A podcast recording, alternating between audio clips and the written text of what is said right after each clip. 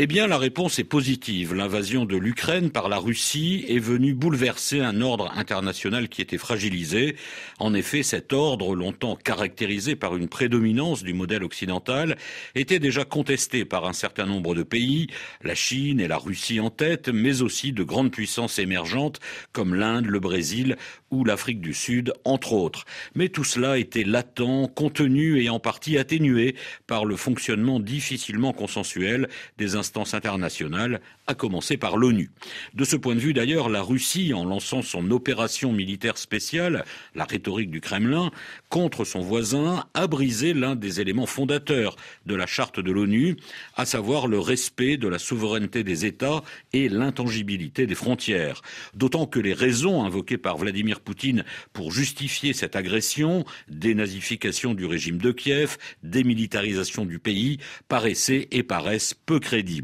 En tout cas, c'est cet état du monde qui a volé en éclats il y a un an en attaquant massivement l'Ukraine dans la prolongation en fait d'un conflit débuté en 2014 avec la Crimée et le Donbass.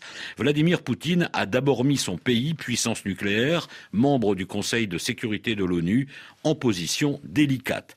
Son calcul, c'était que les puissances occidentales, alanguies et ramollies selon lui par un modèle de société décadent et ultra-individualiste, ne feraient que protester verbalement, comme elle l'avait fait malheureusement au moment de l'annexion de la Crimée.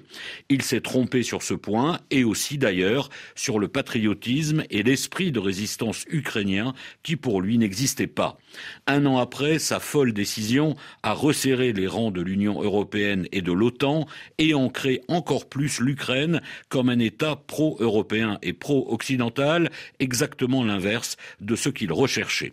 Alors la Russie est-elle pour autant isolée, mise au banc des nations Eh bien pas vraiment. Certes, le rejet de la Russie façon Poutine par le monde occidental est profond et sans doute durable. Certes, beaucoup d'autres pays sont sur la même ligne, comme vient de le montrer la dernière résolution votée à l'ONU, mais la Russie peut compter sur certains soutiens actifs ou plus déguisés, à commencer par celui de la Chine, qui joue habilement sa partie, fixant des lignes rouges à Moscou sur l'utilisation de l'arme nucléaire, mais sans désavouer cet allié russe désormais vassalisé et qui cherche à déstabiliser les États-Unis, ce qui fait les affaires de Pékin.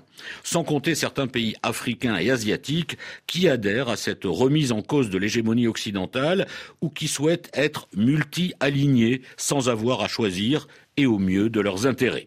Voici quelques-unes des leçons provisoires du conflit déclenché par Vladimir Poutine il y a un an.